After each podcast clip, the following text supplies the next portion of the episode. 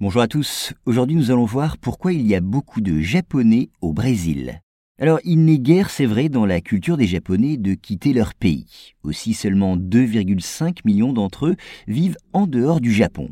Et sur ce nombre, environ 60% vivent dans un seul pays, le Brésil. Alors comment expliquer ce phénomène? Soulignons d'abord qu'après une longue période d'isolement, le Japon s'ouvre au reste du monde à partir de la restauration de Meiji, qui, en 1868, marque la fin du shogunat et le retour au pouvoir impérial. Et dans les années qui suivent, les Japonais sont autorisés à voyager et à quitter leur pays. Ceux qui choisissent alors de partir sont surtout des agriculteurs. Il faut dire que l'industrialisation et la croissance urbaine marquent aussi l'ère Meiji et grignotent l'espace rural. La pauvreté accrue par un fort endettement contribue aussi à cette émigration.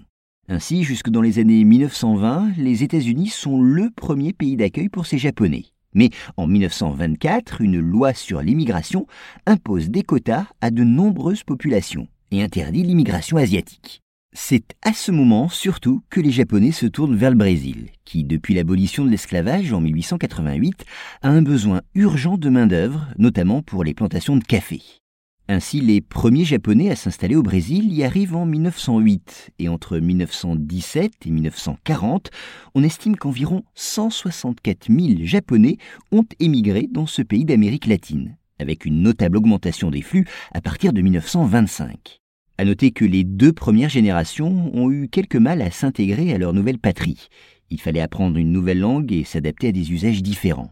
Et puis la forte cohésion des Japonais et une nette propension à se regrouper entre eux ne rendaient pas non plus la tâche facile. Ils durent enfin aussi affronter des préjugés xénophobes, notamment durant la Seconde Guerre mondiale, alimentés en partie par la croyance en l'impossible intégration des Japonais. Mais la troisième génération de Nikkei, comme on appelle ces Brésiliens d'origine japonaise, parle le portugais et considère le Brésil comme son pays, ce qui n'empêche pas bien sûr certains d'entre eux, poussés par les difficultés économiques, à retourner au Japon.